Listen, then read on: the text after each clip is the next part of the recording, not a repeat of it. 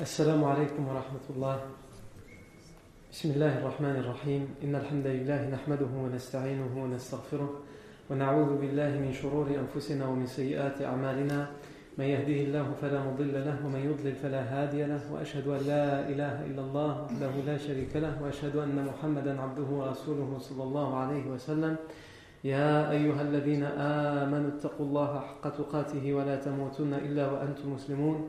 يا أيها الناس اتقوا ربكم الذي خلقكم من نفس واحدة وخلق منها زوجها وبث منهما رجالا كثيرا ونساء واتقوا الله الذي تساءلون به والأرحام إن الله كان عليكم رقيبا. يا أيها الذين آمنوا اتقوا الله وقولوا قولا سديدا يصلح لكم أعمالكم ويغفر لكم ذنوبكم ومن يطع الله ورسوله فقد فاز فوزا عظيما. ثم أما بعد Toujours dans la vie du prophète Mohammed sallallahu alayhi wa, sallam, nous sommes arrêtés la fois dernière, ou plutôt nous sommes toujours au stade des persécutions.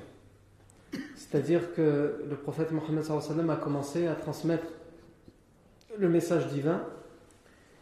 Des gens se sont convertis à l'islam et le suivent, mais les Arabes de l'époque qui étaient idolâtres sont totalement hostiles à ce nouveau message euh, ou est-ce qu'ils considèrent eux comme un nouveau message et comme une nouvelle religion Et donc, ils, euh, ils persécutent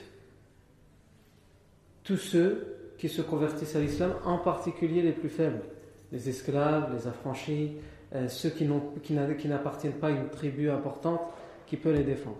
On a cité parmi les persécutés Ammar ibn Yasir et ses parents, Yasir et Soumayya. On a cité Mus'ab ibn Umayr.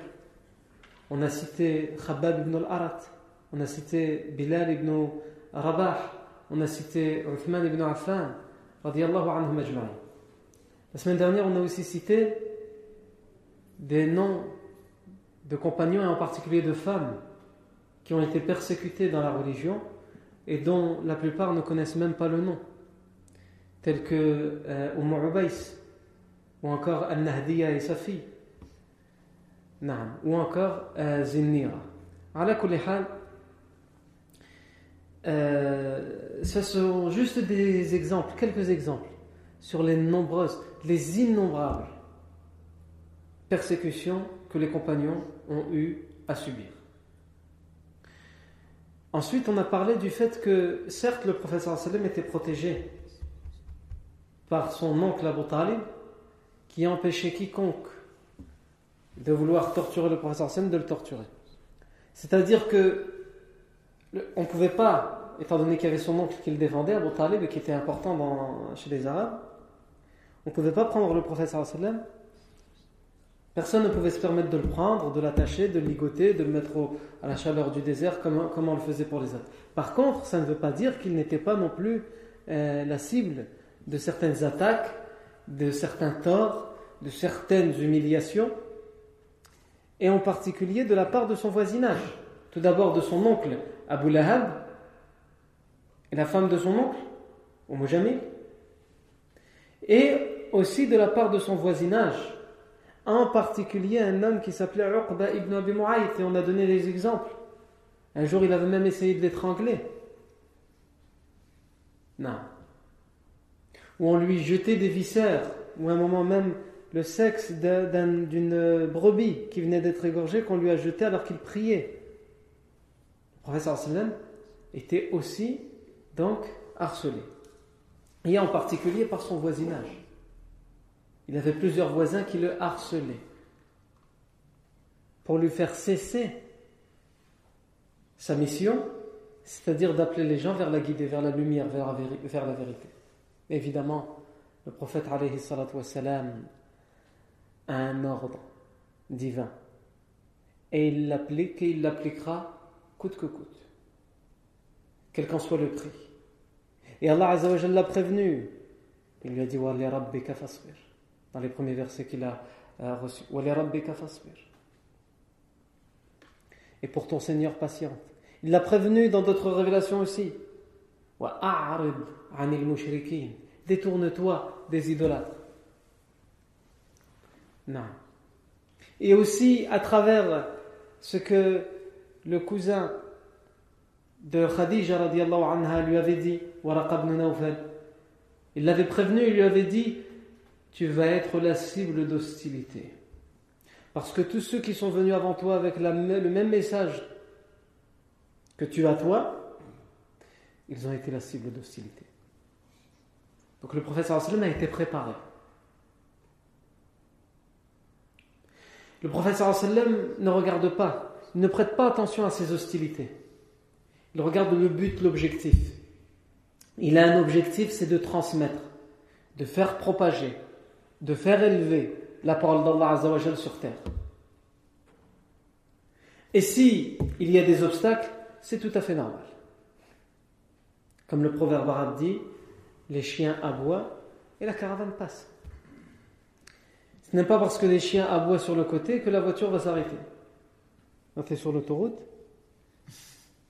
c'est pas parce que tu vois un chien aboyer sur le côté, il n'est pas content de te voir rouler sur l'autoroute, tu vas t'arrêter sur la bande d'arrêt d'urgence. Qu'est-ce qui se passe? Qu'est-ce que tu veux, toi? Non? Celui qui va faire ça, on va dire il est fou. Il est sur l'autoroute, il termine sa route. Mais c'est la même chose, c'est ce que ce proverbe arabe il veut, dire. La caravane passe, les chiens aboient et les caravanes. Le prophète, et je continue sur ça, a été la cible des hostilités de sa propre famille, comme son oncle Abu Lahab. Il a été la cible d'hostilité de son voisinage, comme Uqba ibn Abi mais pas seulement. Les idolâtres, ils voient qu'ils persécutent, ils torturent, ils, harcèlent le prophète Mohammed à travers son voisinage et à travers euh, sa vie de tous les jours. Mais il n'en démarre pas. Il continue.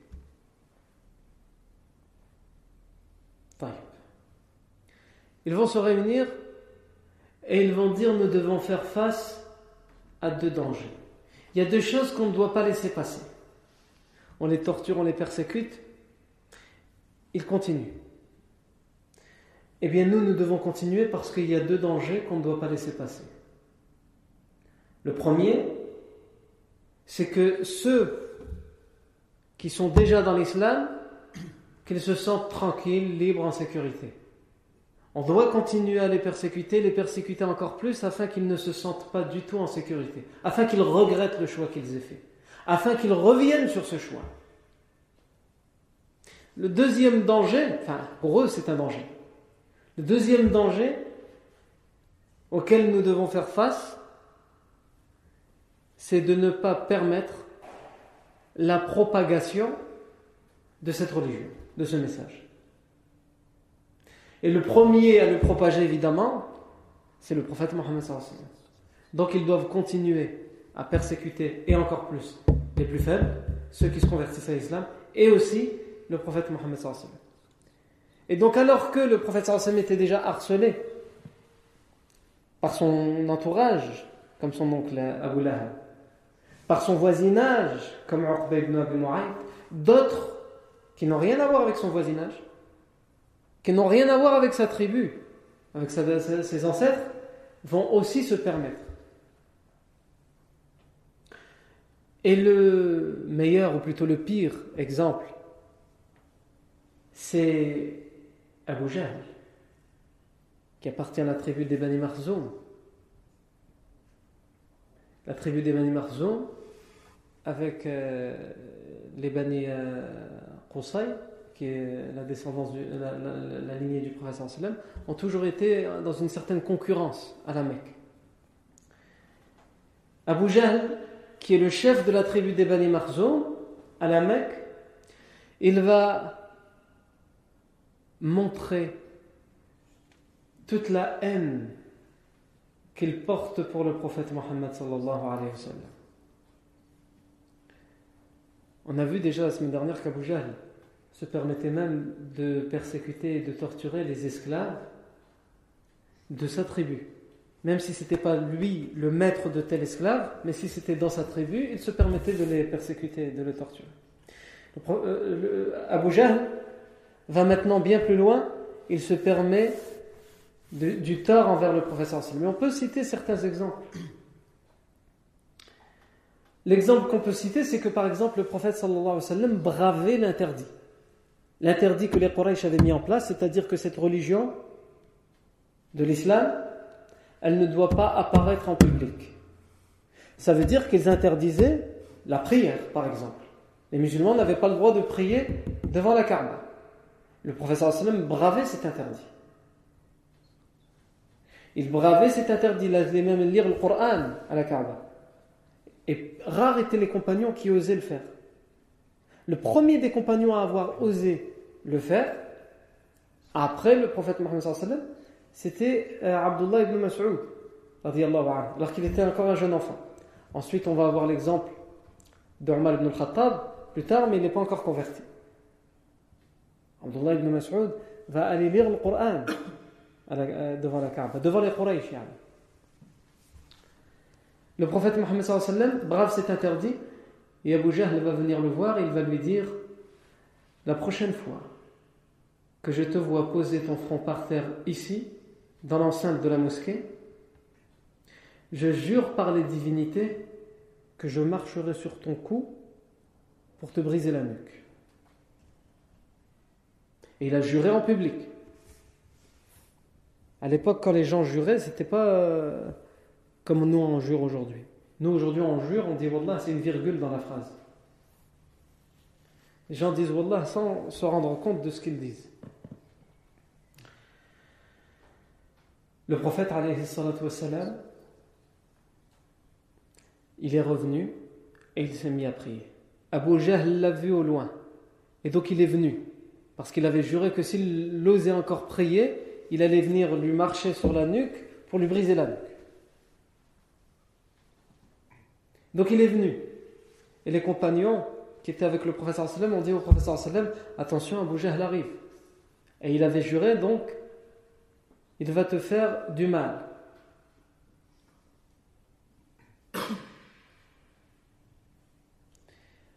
Abu Jahl va arriver, et alors qu'il ne lui reste que deux ou trois pas pour arriver au prophète Mohammed, il va s'arrêter. Il va sortir les yeux, tellement il va être choqué. Il n'y a rien. En apparence, il n'y a rien. Les compagnons, ce qu'ils voient, c'est que le professeur Sam est en prosternation. Et Abu Jahl qui s'arrête, choqué, et qui brusquement court vers l'arrière et il, frappe avec ses mains comme ça, mais comme s'il comme s'il voulait repousser quelque chose. Et il se met à crier Jahl. Et il repart en courant. Et personne ne comprend. Et les autres Quraysh lui disent à Abu Jahl, et alors, t'étais bientôt arrivé, pourquoi t'es reparti comme ça en courant? Il a dit, il, va leur dire, il y avait entre moi et lui un fossé qui s'est creusé.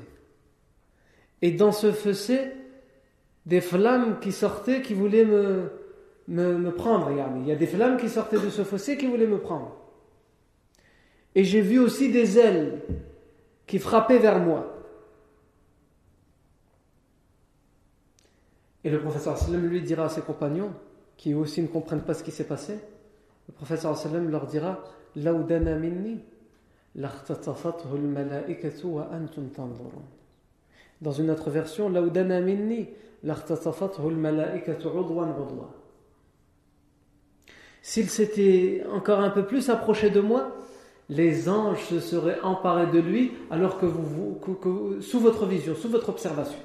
Les anges se seraient emparés de lui sous votre observation. Dans une autre version, il l'aurait pris membre après membre, c'est-à-dire il l'aurait arraché, il l'aurait écartelé. Ils auraient d'abord pris le bras, après l'autre, après la jambe, etc. Non. Donc Abu Jahl n'a pas pu faire ce tort au prophète Mohammed sallallahu alayhi wa sallam. Et on voit à travers cet exemple l'hostilité d'Abu Jahl envers le prophète et qu'il se permettait, Abu Jahl. Alors que bien des Arabes de l'époque ne se permettaient pas. Pour plusieurs raisons. La première raison, c'est que il y a Abu Talib qui le défend. Et Abu Talib n'est pas musulman. Abu Talib, c'est un doyen de la ville, donc quelqu'un de très respecté, un ancien, quelqu'un de très respecté. Et il est resté dans la religion des ancêtres, c'est-à-dire l'idolâtrie. Et il leur dit Laissez mon neveu tranquille. Et donc, par respect pour Abu Talib, bien des Arabes qui voulaient pourtant faire du tort au sallam ne se permettaient pas, parce qu'ils respectaient Abu Talib. En particulier, par exemple, les Bani Hashim. Les Bani Hashim qui respectent encore plus Abu Talib, qui est leur chef pour eux. Les Bani Hashim, qui ne sont pas, ceux qui ne se sont pas convertis à l'islam, ils ne se permettent pas. Sauf Abu Lahab, l'oncle du prophète et sa femme. Non. Et l'autre raison pour laquelle les Arabes ne se permettent pas de faire du tort au sallam, c'est que à l'époque il y avait beaucoup l'esprit de tribalisme. C'est-à-dire que quand on veut faire du mal à une personne, il faut soit avoir l'aval de la tribu à laquelle appartient cette personne, soit faire partie de cette tribu. Mais Abu Jahl ne fait pas partie de cette tribu et il se permet. C'est-à-dire que s'il franchit ces lignes rouges qui sont tracées par les coutumes des Arabes, c'est tout simplement parce qu'il a une haine sans limite envers l'islam et envers le prophète de l'islam. Et quelquefois, Abu Jahl, lorsqu'il entendait le professeur Sam lire le Coran face à la Kaaba, pour le provoquer, il allait et il l'écoutait. Je lui allez, dis, je vais écouter. Lis, pour se moquer. Et ensuite, il se levait, il l'insultait, il insultait les paroles d'Allah Azzawajal. Abu Jahl insultait les paroles que le prophète venait de réciter. Et il a insulté le prophète Et il partait en s'enflant d'orgueil parce qu'il savait qu'il était vu. Il faut bien vous imaginer qu'on est autour de la Kaaba, que c'est une esplanade, que c'est une enceinte, que c'est un lieu sacré, même pour les idolâtres, que les gens viennent égorger leurs bêtes euh, à ces endroits-là, qu'il y, a du commerce qui se fait, il y a beaucoup de choses dans cet endroit-là. Donc il y a toujours du monde. Et donc Abu Jahl veut se montrer. Il, il s'enfle d'orgueil. Il veut montrer aux gens que lui, il n'a pas peur. Et donc il fait ce genre de choses et il adopte une démarche en repartant, une démarche et est pleine d'orgueil pour montrer voilà moi ce que je fais, voilà ce, que je, me permets. Non. Et c'est pour cet événement-là en particulier qu'Allah a révélé euh,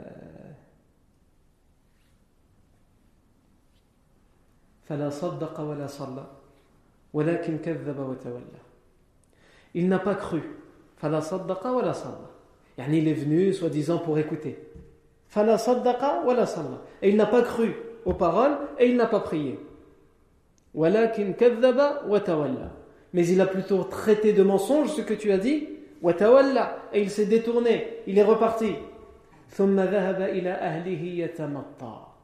et il est reparti vers les siens plein d'orgueil avec une démarche orgueilleuse. Et Allah Azza wa qu'est-ce qu'il lui dit?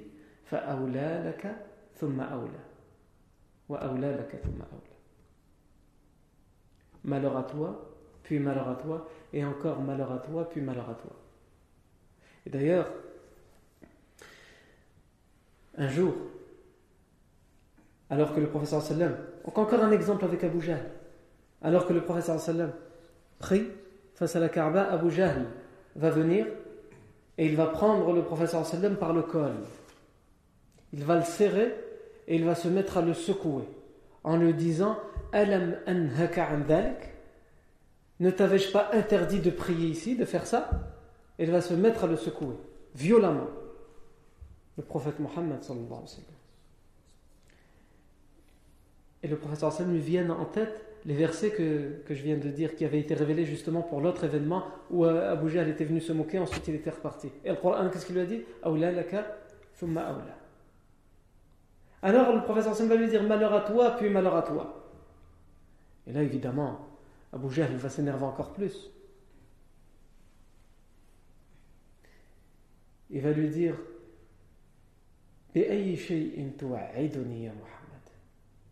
De quoi tu veux m'avertir? Contre quoi tu veux me prévenir, tu veux m'avertir, ô Muhammad? Wallahi inni a'azzu man masha bayna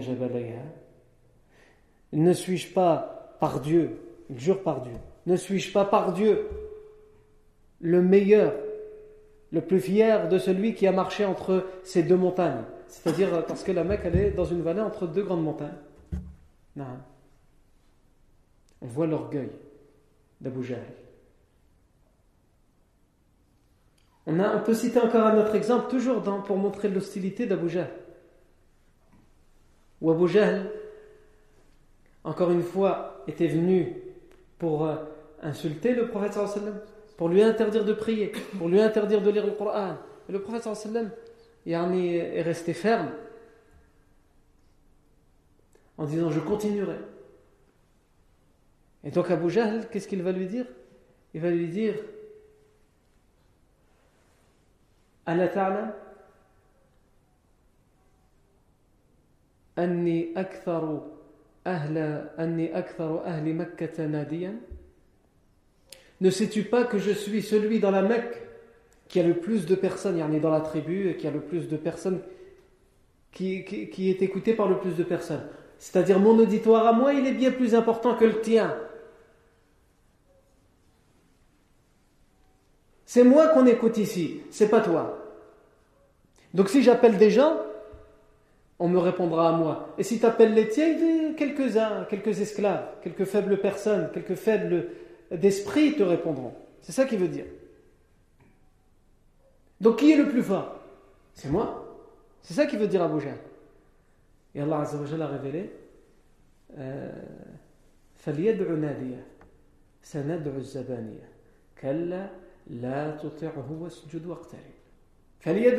euh, qu'il appelle les siens, son entourage. Il dit, il prétend être plus nombreux et plus fort parce qu'il y a plus de gens qui vont l'écouter.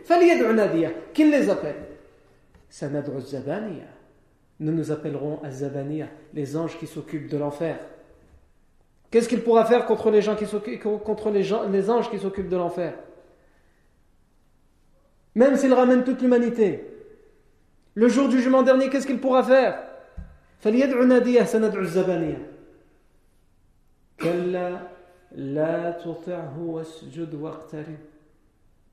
Mais non, Allah dit au prophète mais non. La ne lui obéis pas. Wasjud et prosterne-toi. Waqtarib et rapproche-toi yani d'Allah Laisse-le. Laisse-le dire la fermeté. Le musulman est ferme dans sa foi. Et à travers ça, Allah Azzawajal montre au professeur qu'il faut être ferme. Et nous, à travers ce récit, on apprend que nous devons être fermes dans nos convictions. À travers toutes ces persécutions que le professeur subit, malgré tout, il reste sur le chemin de la transmission et la propagation du message et de la da'wah. On apprend qu'il faut rester ferme et persévérant et endurant. À travers les persécutions que nos compagnons ont dû subir, on apprend, nous, qu'on doit rester ferme nous, pour un rien, pour un rien, la personne aujourd'hui est capable de vendre la religion, les parents, l'épouse, les enfants. S'il reste des centimes, prenez-les aussi. Prenez tout. Pour un rien, pour une petite frayeur. Et une des choses que cette biographie bénie du prophète Mohammed doit nous enseigner, c'est ça. La fermeté dans la religion. Al-istiqama, la droiture, la, persévérance dans la voie de la guider. Non. Donc, si j'ai cité autant d'exemples, et croyez-moi, il y en a bien d'autres, mais on ne peut pas tous les citer parce que là on fera la biographie d'Abu. Parce que les mauvais exemples de persécution, on pourrait faire la vie d'Abu et on ne terminerait pas. Tous ces exemples, on les cite et il y en a bien d'autres pour montrer que c'est pas si facile qu'on le croit lorsqu'on lit la vie du prophète Il faut se remettre dans notre esprit l'environnement dans lequel le prophète est arrivé. La personnalité d'Abu Jahl. Je viens t'écouter pour te provoquer. Alors que bien des Arabes qui ne voulaient pas croire n'osaient pas écouter parce qu'ils savaient que c'était des belles paroles, que ça faisait du bien, ils savaient que ça ne pouvait pas être des paroles d'êtres humains, donc ils avaient peur, entre guillemets, de se faire détourner. Je vais parler comme si euh, c'était eux qui parlaient. Évidemment, ce n'est pas un, un, détournement. C'est une guidée. Et donc, étant donné qu'ils ont peur d'être guidés ou pour eux d'être détournés, ils ne veulent même pas écouter. Abu Jahl va jusqu'à écouter. C'est une personnalité comme ça, Abu. C'est pour cela qu'à la bataille de Badr, lorsqu'il sera tué, qu'il va être jeté dans la fosse commune, le professeur Hassan dira Voici le pharaon de notre nation, de notre communauté. Toutes les communautés ont eu un tyran, un oppresseur. Le voici.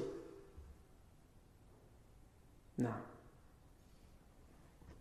Et pour vous montrer encore plus sa personnalité vicieuse et perverse, c'est que Abu un jour le professeur malgré tout, le mal qu'il lui fait, le professeur sallam veut pour lui al-khayr. Il veut pour lui le bien. Il l'appelle à l'islam. Il lui dit Ya Abul Hakam. Il l'appelle avec son surnom. Les Arabes aimaient qu'on les appelle avec leur surnom. Les bons surnoms, pas Abu Jahl. Abu Hakam. Il lui dit Ya Abul Hakam. Ô Abu Hakam. Inni wa. Je t'appelle à Allah et son messager.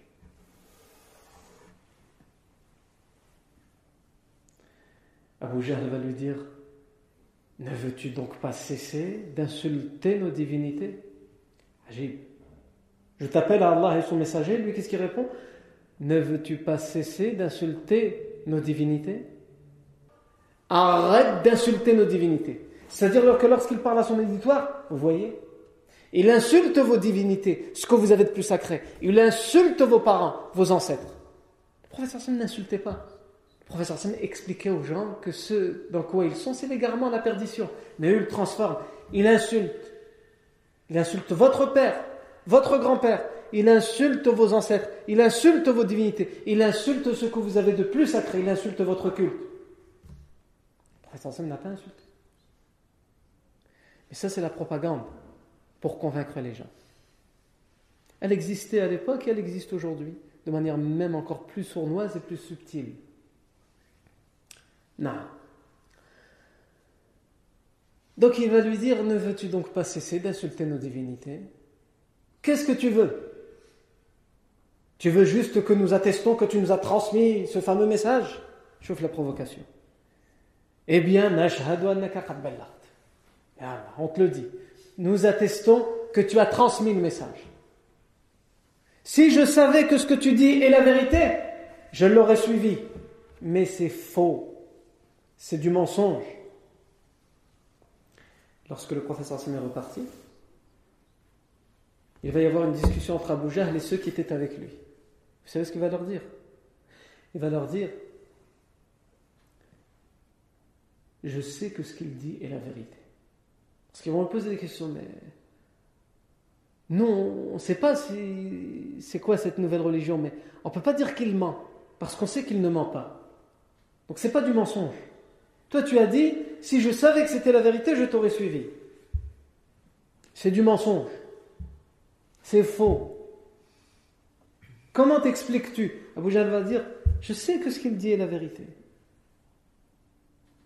Et là, on voit le tribalisme qui va ressortir.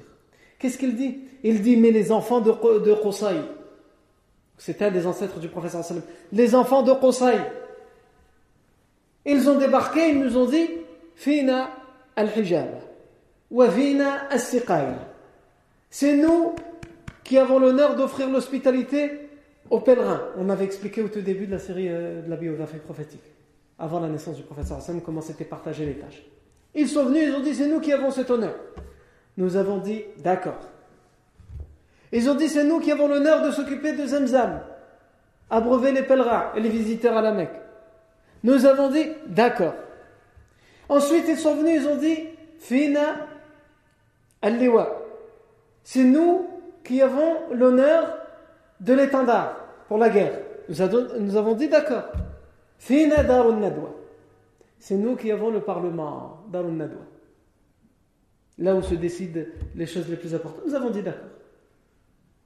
Et ils ont offert à manger et nous avons offert à manger. Nous les avons concurrencés. Même s'ils ont eux l'honneur d'offrir à manger, nous aussi on peut donner à manger. Et nous sommes arrivés presque à égalité. Nous sommes arrivés presque à égalité. Et ensuite, Il dit ensuite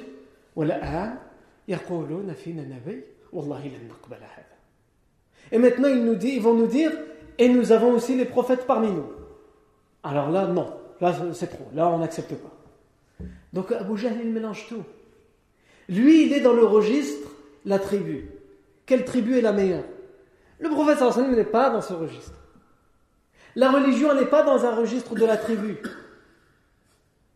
de l'ethnie, de l'origine. La religion, elle est dans le registre de sauver toute l'humanité, de la sortir des ténèbres pour la faire entrer dans les lumières, de la sortir de l'égarement et de la perdition vers la guider. Cette religion, elle n'est pas dans un esprit qui est le meilleur. Est-ce que ce sont les euh, Arabes ou les non-Arabes? Est-ce que ce sont les Blancs ou les Noirs? Est-ce que ce sont les Européens les Africains? La religion, elle, n'appelle pas à ça. La religion, le professeur Hassan disait La fadla li arabiyin ala ajami, wala li ahmara ala aswad, illa taqwa, inna akramakum. Il n'y a pas de supériorité pour l'arabe contre le non-arabe. Il n'y a pas de supériorité pour le blanc contre le noir, pour le rouge contre l'autre, mais si ce n'est à travers la piété. Le plus noble, le meilleur d'entre vous auprès d'Allah, c'est le plus pieux. Non. Donc on voit ici la personnalité d'Abu Jahl, comment elle est.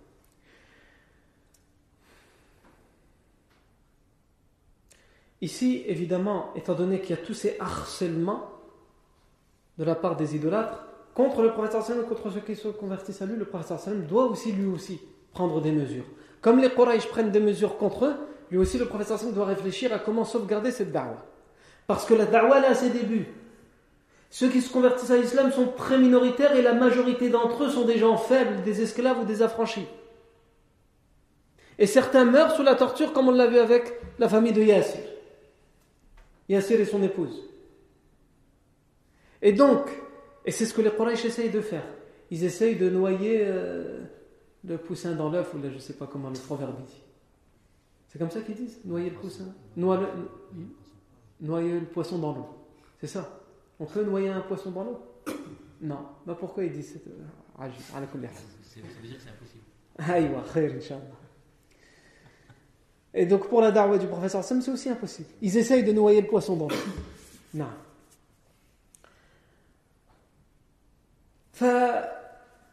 Le prophète parmi les, grandes mesures qu'il va prendre, c'est tout d'abord que les, ceux qui veulent continuer à être musulmans dans le secret continuent. lui, il fait la darwa ouvertement, mais il n'impose pas à ses compagnons de faire la darwa ouvertement et en public. Et surtout, la plus grande des mesures qu'il va prendre, c'est qu'il va. Surtout, ça, c'est un événement qui va, qui va qui va donner comme conséquence cette mesure, c'est que les compagnons vont se cacher dans un sentier. Ils ont l'habitude de se cacher dans des sentiers pour apprendre leur religion, pour prier ensemble. Et dans un sentier, alors qu'ils seront cachés, un homme va les voir. Et donc il va venir pour les insulter, pour se mettre à les frapper. Et parmi les compagnons, il y a Sa'd ibn Abi Waqqas qui lui va répondre.